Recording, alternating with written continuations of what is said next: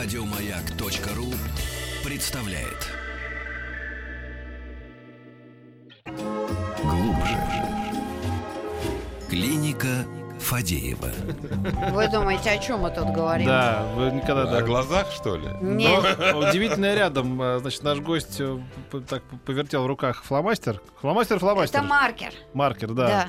Вот, и выяснилось, что, да, наш гость спрашивает, как вы думаете, как по-русски будет вот маркер? И мы в голову сломали. Никогда не догадались. Текстовыделитель. М. Так официально называется это изделие. Так что вот теперь называйте маркеры текстовыделители. А у нас сегодня в гостях детский хирург, офтальмолог, доктор медицинских наук, член Европейского педиатрического автом... офтальмологического общества Игорь Эрикович Азнаурян. Здравствуйте. Здравствуйте. И неудивительно, что у вас такой зоркий глаз. Так Да. я увязал сейчас это.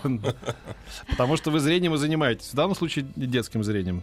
Ну что, друзья, по традиции, если есть вопросы на WhatsApp, плюс 7967 103 5533, а, на Viber, смс-портал 5533 со словом «Маяк» и группа ВКонтакте. И, э, Игорь Эрикович, как вот все-таки с детства э, сохранить зрение? Или это невозможно? Конечно, возможно. Если себя хорошо вести, все будет хорошо, дети. Значит, нужно э, самое важное вообще знать нашим родителям, если они беспокоятся о состоянии органа зрения своего ребенка, это первое, значит, с момента рождения правильно э, значит, э, водить на профилактический осмотр ребенка. И второе, когда он пойдет в школу, нужно следить, чтобы не развивалась близорукость, если до этого все было хорошо. Если у одного из родителей есть какие-то проблемы со зрением, то нужно быть особо осторожными, потому что эта вещь, она может иметь какое-то такое вот э, наследственное продолжение. Не обязательно, конечно, и совершенно это недетерминированная вещь такая, не, ну, не фатальная, но тем не менее предрасположенность к глазным болезням, она подчас имеет неко- некоторую такую вот наследственную основу. А мне вот непонятно, очень часто близорукость, она бывает приобретенная. Ну, не то, что там человек, а приобретенная. А как же она тогда по наследству передается? Вот мы только что с вами говорили о предрасположенности наследственной. Не факт, что она передастся, если речь вести о близорукости, да, конкретно. Вообще близорукости разные бывают. То, что с минусом, все считается близорукостью. Вот вы только что рассказали про так называемую школьную близорукость, которая развивается, когда начинаются те или иные нагрузки на орган зрения, да? Мгм. В школе там она постепенно начинает прогрессировать, и потом уже в, в зрелом молодом возрасте останавливается это прогрессирование. Так вот, э, такая близорукость, как правило, имеет наследственную предрасположенность. То есть, если у одного из родителей, у теть, у дядь, у бабушек есть такое дело, то как, э, ну, процентов 70 случаев признак сам по себе наследуется. Но не факт, что он будет развиваться. Все зависит от э, нагрузок и все зависит от гигиены зрения. В одних случаях она может развиваться, в других случаях нет. А вот как так? Вот Петька, например. А, Человек, который много читает, много смотрит всяких фильмов, ну, и у него нет близорукости. У Хотя нет? по всему, да у тебя уже не разовьется, ты уже старый. Но вот по всему у него должна же быть близорукость. Я хочу сказать нашим слушателям, что Петя совсем не старый. Это, Мгм. Они его не видят, а вы на него напрасленно говорите. Но тем не менее близорукость... Спасибо, доктор. Да, я-то просто слепенько, а доктор тебя рассмотрел. Да, близорукость, тем не менее, у него, конечно, не развится, ну, потому что у него нет предрасположенности к близорукости, вот она не развивается. А у меня у родителей никто никогда очки не носил, а я близорукая. Значит, дед, э, у, И у родителей, с бабушкой. э, родители себя не перегружали, а вы начали перегружать в какой-то момент. Это имеет наследственную предрасположенность. Вот расскажите Генетически про детерминирована способность органа зрения э, адаптироваться к работе на разных расстояниях. По-русски это означает, что если мы с вами смотрим на разные расстояния, например, близко, а потом далеко, потом снова близко, у нас в глазу происходят сложнейшие процессы, которые связаны с э, вот, зрительным восприятием, да, с адаптацией глаз Мгм. к разным расстояниям. И вот когда эта система адаптации работает не очень хорошо, тогда компенсаторно начинает развиваться школьная близорукость. И вот эта э, не очень хорошая работа, вот эта система адаптации, она бывает, как правило, наследственно детерминирована. Еще один момент, который связан с тем, что, в общем-то, человеческие глаза... Почему так много, да, этой близорукости? Потому что человеческие глаза, они предрасположены смотреть далеко, они для этого природой сделаны, не для чтения письма. Мы с вами за всю свою историю существования читаем последние 300 лет. Так вот, Мгм. массово. Да? Мгм. Вот, а так вообще мы должны убивать мамонтов, Но вообще говоря, глаз собирать это кокосы. то, то немного, ну, может быть, э, то, чего нам кажется точно, вот мы знаем, то немного, что заставляет эм, поверить в, в божественное происхождение, потому что это какое-то фантастическое какое-то, да. Да, вы знаете, мне тоже так кажется. Я вам хочу сказать еще больше. Смотрите, у нас, э, я вот всегда этот при- пример привожу, он очень наглядный. У нас кора э, больших полушарий, ну, все знают о том, что у нас мо- э, мозг, он имеет большие полушария. Это большое полушарие, в больших полушариях есть кора. Кора — это как у нас администрация президента, там это вот контролирующий, вер- вершающий, вершительный такой высший орган который все, на все смотрит, все контролирует, и, соответственно, мы и соображаем только благодаря этой самой коре. И все рефлексы там замкнуты, и все. Короче, вот эти вот 40% вот этой всей коры, вот, представляем, да, большие полушария с извилинами, вот 40% этой территории отдано на то, чтобы контролировать и ввести орган зрения, зрительное восприятие. И 60% на весь остальной организм. То есть сложнейшая система, на самом деле. Вот почти половина мозга работает на то, как, чтобы обеспечивать нам нужное видение. Да? И, собственно говоря, все, всю, всю информацию чуть ли не на 60 или 80 процентов мы получаем отсюда. Да, бо- даже больше. Ну, как, когда На как, вы 80, знаете, да. в связи с тем, что зрение само из себя представляет такой очень мощный источник информации, правда? То тогда все остальные, они работают э, тише. Как бы, да, да. они как бы работают тише, когда человек хорошо видит. Но вот когда, не дай бог, просто я по опыту хочу рассказать, когда случаются, предположим, какие-то неприятности с органом зрения, да, у человека резко падает зрение или, не дай бог, он слепнет, Ну, обостряется Тогда, другие. конечно, да, э, их значимость с точки, с точки зрения восприятия информации внешней. Ну, в порядке поступления информации, повышается. разумеется, зрение на первом месте, потому что человек еще рта не открыл, ты уже видишь, у тебя уже есть о нем какое-то мнение. Да. Он вошел в комнату просто. А когда он уже открыл, оно может быть утвердиться, может быть быть изменено, но тем не менее первая информация вот Кстати, к запах, с запахами та же самая история, если тонко чувствовать запахи от человека исходящие. Э, Но для этого нужно... пере- Вот мне рассказывали просто люди, которые плохо видят, вот что они вот по тем запахам, которые исходят от человека, могут ощущать э, его состояние, вот, то приблизительно, ну не в полной мере, конечно, но также почти. Авторитетные психологи считают, что женщина в первые 40 секунд э, понимает, хочет она быть с этим мужчиной или нет. И потом, если она принимает это решение «да» в первые 40 секунд, а еще понятно, что он не успел ничего рассказать про себя, сколько у него миллионов или сколько он там отжимается, а потом почти ничего не может поколебать это решение. То есть э, почти невозможно. То есть «да», это, это возможно, это может быть и нет потом, да, но если нет, то это точно не будет «да» вот спустя годы. Да, вот вы согласны с этим? Ну, Это тоже зрение. Думаю, что это не только зрение, вообще есть какие-то способы передачи информации, которые Да. у нас, собственно говоря, до сих пор неизвестны. С детским офтальмологом мы сейчас. Женщина хочет сразу или через 20 э, секунд?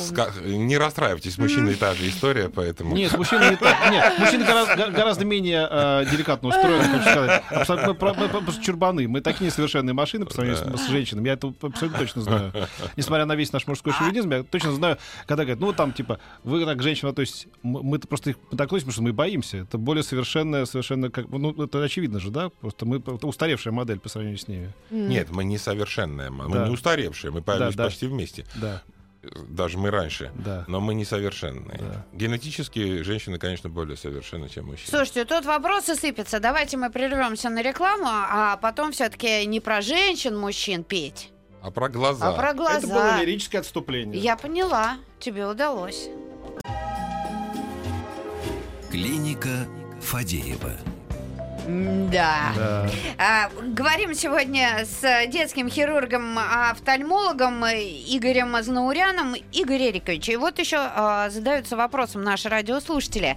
А есть ли такая статистика по поводу там светлоглазых, кареглазых, у кого, а, ну, кто более подвержен всяким близорукостям? Нет, нет, нет, ничего такого нету. Это совершенно не связано с...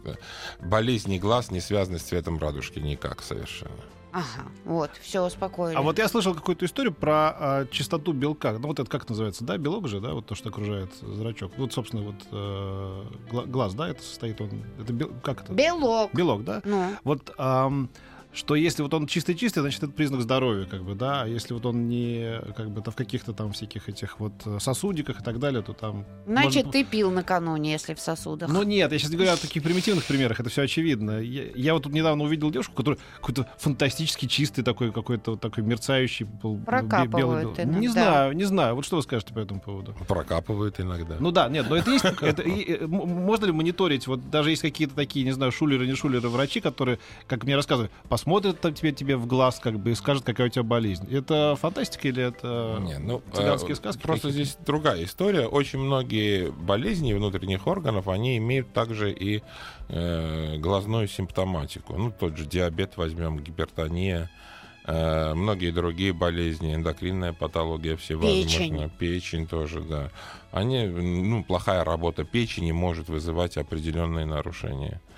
Ну, э, поэтому, собственно говоря, и, может быть, зародилась вот... А, а глаза же видны, а все остальное не видно, оно внутри.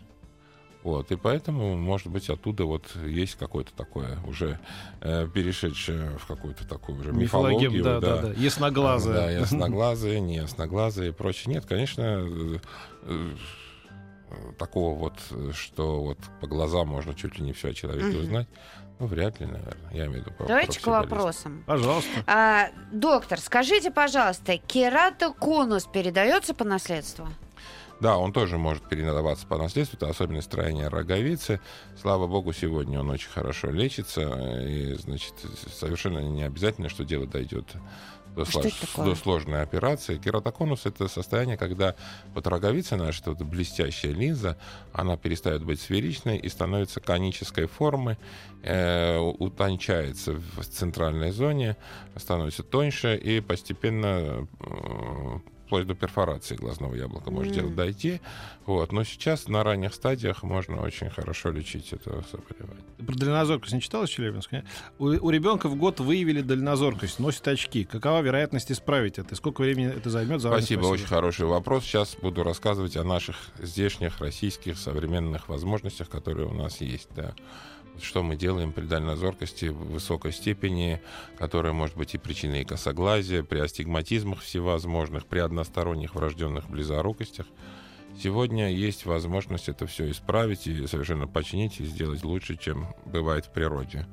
Это благодаря тому, что, значит, появились новые технологии, которые позволяют сперва стабилизировать падение зрения, э, повысить остроту зрения в очках до нормальных цифр, до 100%, а потом убрать очки, убрав близо, э, дальнозоркость или астигматизм э, посредством всевозможных таких очень непродолжительных вмешательств, минут за 5, за 10 это можно сделать, и ребенок будет ходить уже всю оставшуюся жизнь без очков.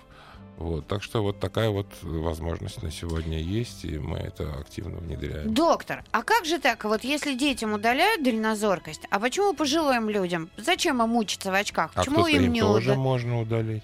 Правда, что ли? Да, Дальнозоркость можно вот в пожилом возрасте убрать? да, А почему же тогда так мало это делают? не знаю. А есть противопоказания?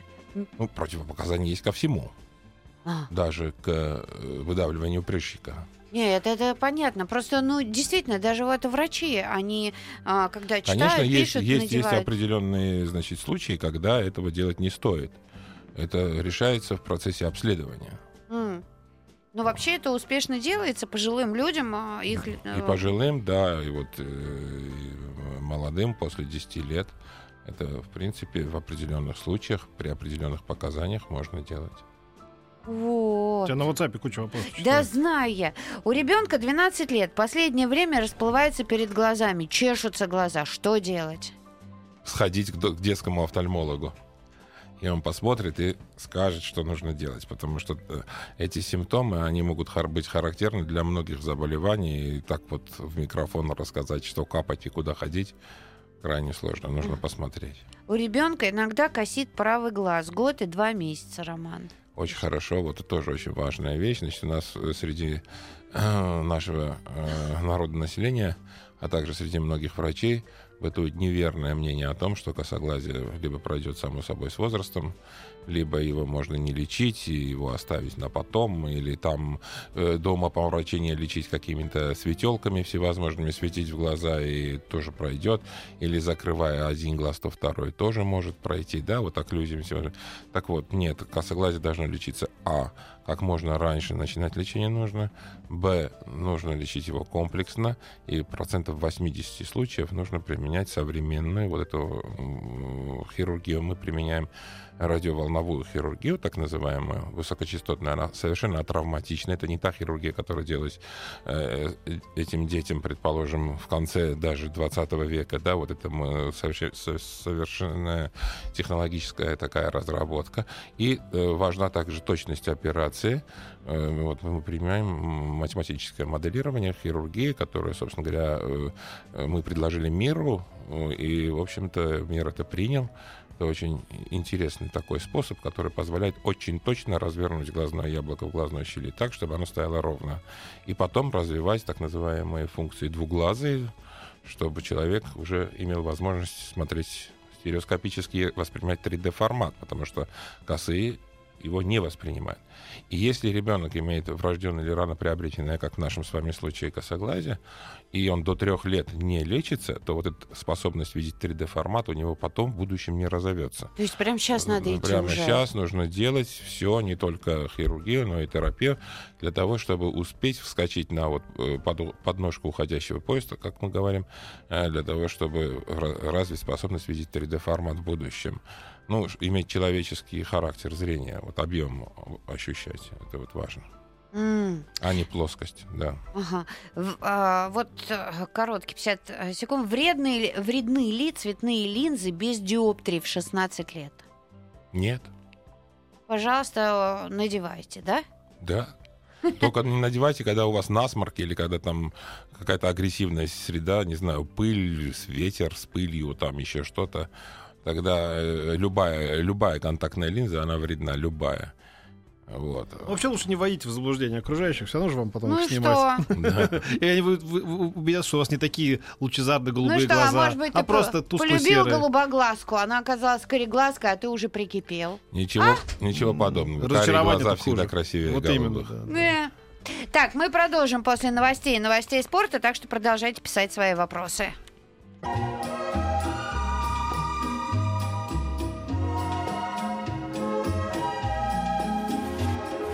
Клиника Фадеева. Игорь Азнурян у нас в гостях. Э, мы говорим про зрение, в том числе про детское, даже в большей степени, наверное. Вот пришло сообщение.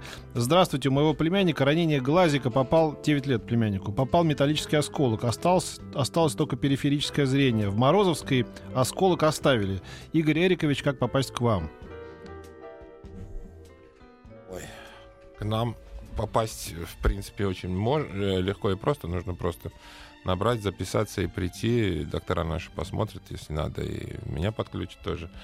Но э, здесь я хочу сказать, что э, лечение вообще вот таких проникающих ранений, да, э, глазных, оно эффективно тогда, когда первичная обработка происходит правильно. То есть, когда вот человек, э, не дай бог, произошло ранение, он обращается в соответствующую специализированную клинику, там ему делают, зашивают, и самое главное, важно удалить вот сам осколок, если он металлический, если он э, тем более железный. Вот. Э, и сейчас ситуация зависит от того, насколько хорошо была проведена первичная обработка и насколько э, и, и что за хара, какого характера да, осколок да. Э, мы там имеем. А да? что так, так бывает, что сознательно оставляют? То есть они, понимаешь, они, они же не то, что забыли, они как бы оставили его, потому что так как бы так бывает, что оставляют какой-то фрагмент? Э, если э, осколок э, не металлический и, э, значит, не вызывает воспалительного процесса, и при первичной обработке с, э, его не удалось снять из-за возможного риска, значит, слоек там и так далее, в очень редких случаях его можно оставлять. Но практически в 90 конечно, его лучше удалить, о чем речь. Ну да. Опять вот э, у два года ребенку врожденное косоглазие. Подскажите, куда к вам обратиться на обследование? Это э, где вас найти? А, у нас в Москве несколько клиник. э, детские глазные клиники. Я могу Да. Да, да, конечно. Детские глазные клиники «Ясный взор» — это вот наша система детских офтальмологических клиник.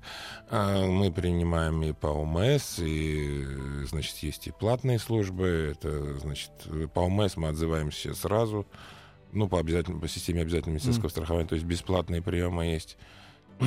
Только направление нужно взять с районной поликлиники.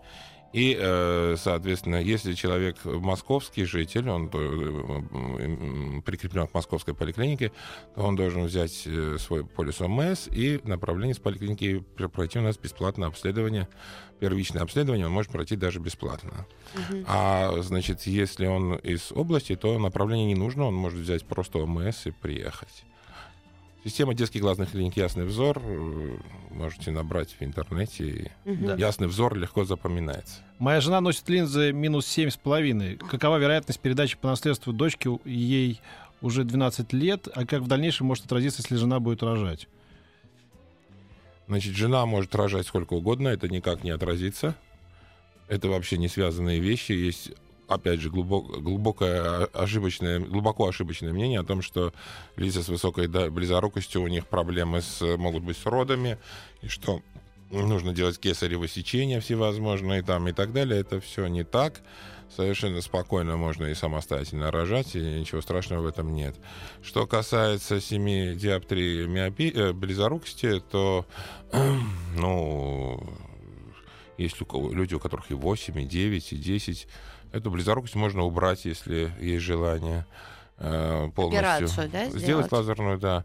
Э, или, если нет такого желания, можно действительно э, контактные линзы носить или очки. Это все способы коррекции, да. А до какого возраста вот эту операцию лазерную можно делать? До любого. Вы знаете, ну, не до 100 лет, конечно, нет смысла, если человек прожил там, я не знаю, 40 лет в очках, то вряд ли он в 40 лет решит изменить себе имидж. Очки иногда очень помогают. Да, во Мгм. многих случаях. Так вот, э, я хочу сказать, что здесь исключительно дело вкуса. Но э, вот наш подход, например, к л- к лазерной коррекции, да, уж сколько скоро речь об этом зашла, обязательно такой вот комплексный, э, комплексный в смысле обследования, потому что, как известно, есть разные варианты операции, наверняка наш слушатель об этом знает, раз э, говорит о близорукости. Есть там э, одни, одни виды операций, другие, третьи, я не буду сейчас их перечислять. И э, они по-разному стоят. Но нельзя смотреть на стоимость. Например, э, дорогая операция может быть не показана. М. И может быть показана дешевая операция. На самом деле, при определенном строении вот роговицы, глаза там и так далее. Это выявляется в процессе обследования. То есть дело не в том, чтобы обязательно делать, предположим, дорогую операцию, а дело в том, чтобы делать а, то, что конкретному глазу, вот при его строении, да, конкретно показано. Вот, например, если делать ФРК, предположим, в определенных случаях при плоских роговицах это единственный вариант выбора. А иной раз э, они, значит, пациенты настаивают, нет, вот сделайте нам фемтолесик, мы другого не хотим, мы вот знаем, что это вот так, так, но ему это менее показано, например, чем какая-нибудь другая операция. Или, или наоборот, да, человек хочет заплатить подешевле, а ему вот та вот дешевая операция просто не показана. Поэтому выбирать нужно не между тем, что дорого и дешево, а между тем, что нужно. Разница большая в цене? Ну, там, да, по- подчас существенная. э, Чуть ли не в два раза. М. У некоторых, да. Ну, где? Ну, у нас она небольшая, на самом деле. Но, в принципе, э, по-разному. Вообще ценовой разброс очень большой на эти А операции. деткам, вот, допустим, когда вы выявляют э, близорукость у деток, им делают э, лазерную коррекцию? Или с какого Если возраста я, это я- возможно? помните, когда мы говорили о детской близорукости, я сказал фразу о том, что есть разные близорукости. Все, что с минусом, все близорукость. Мгм.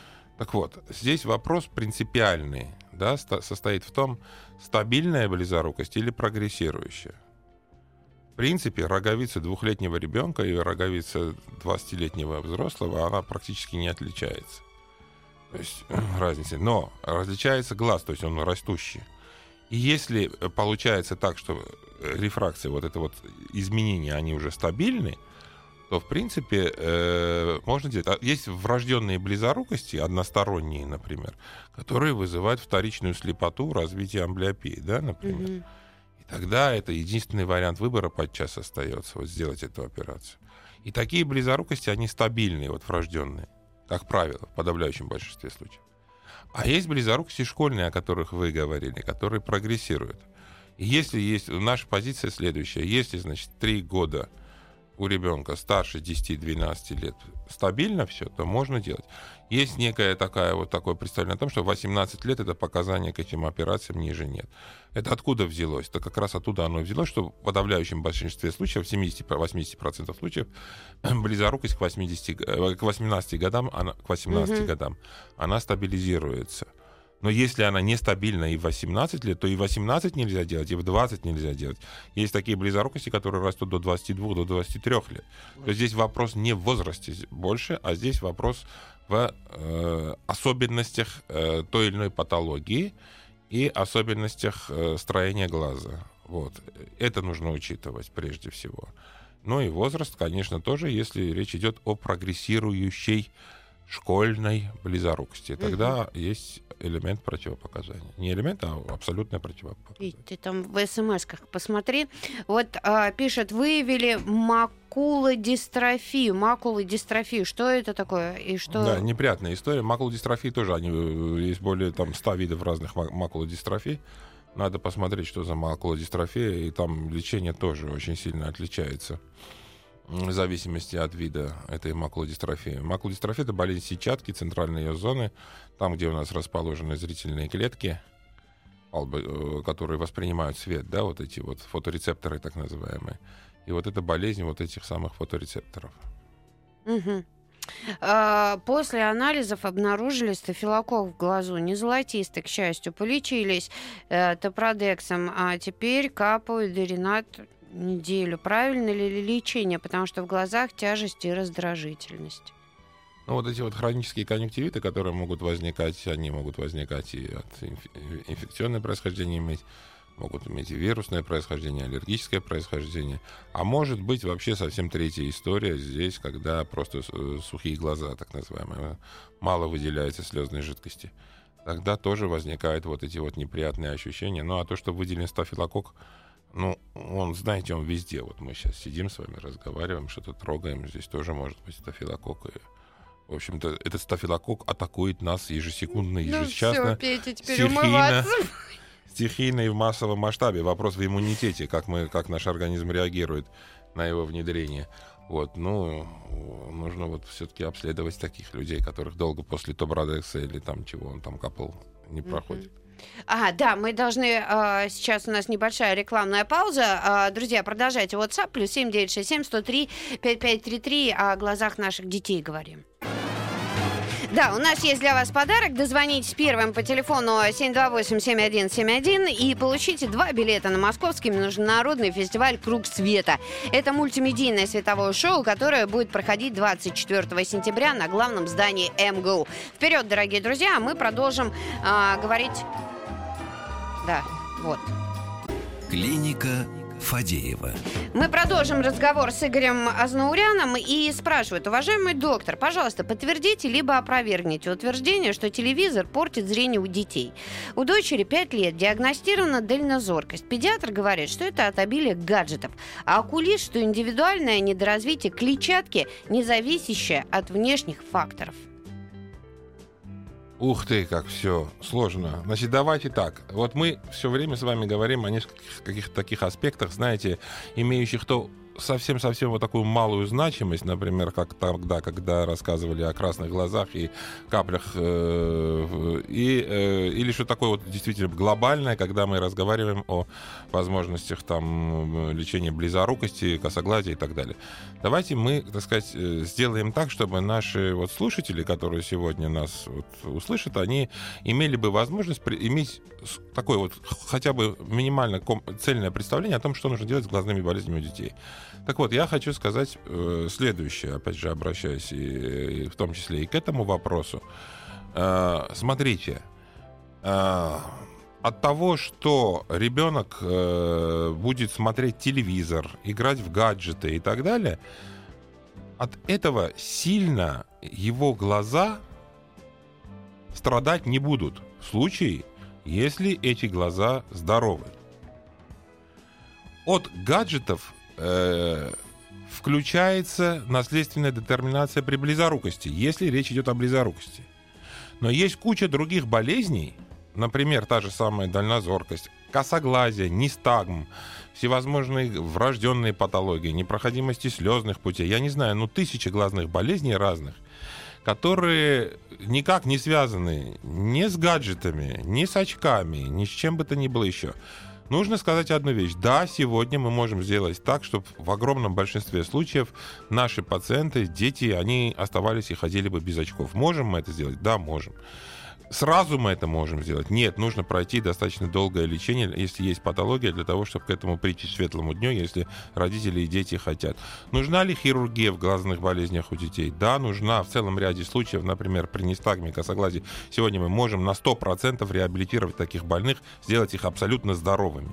И это важно понимать. Да? То же самое касается гиперметропии дальнозоркости, о которых сейчас идет речь. Почему она возникает, каковы механизмы возникновения тех или иных глазных болезней. У нас не хватит нескольких передач для этого, понимаете, это вот, ну, мы не будем говорить об этом. Мы будем говорить о том, что можно ли помочь или нет. Практически в очень многих э, э, случаях, в очень большом количестве случаев, мы можем помогать и полностью излечивать эти самые болезни. И снимать очки в том числе. И глаза ровно станет. И чтобы они не дрыгались.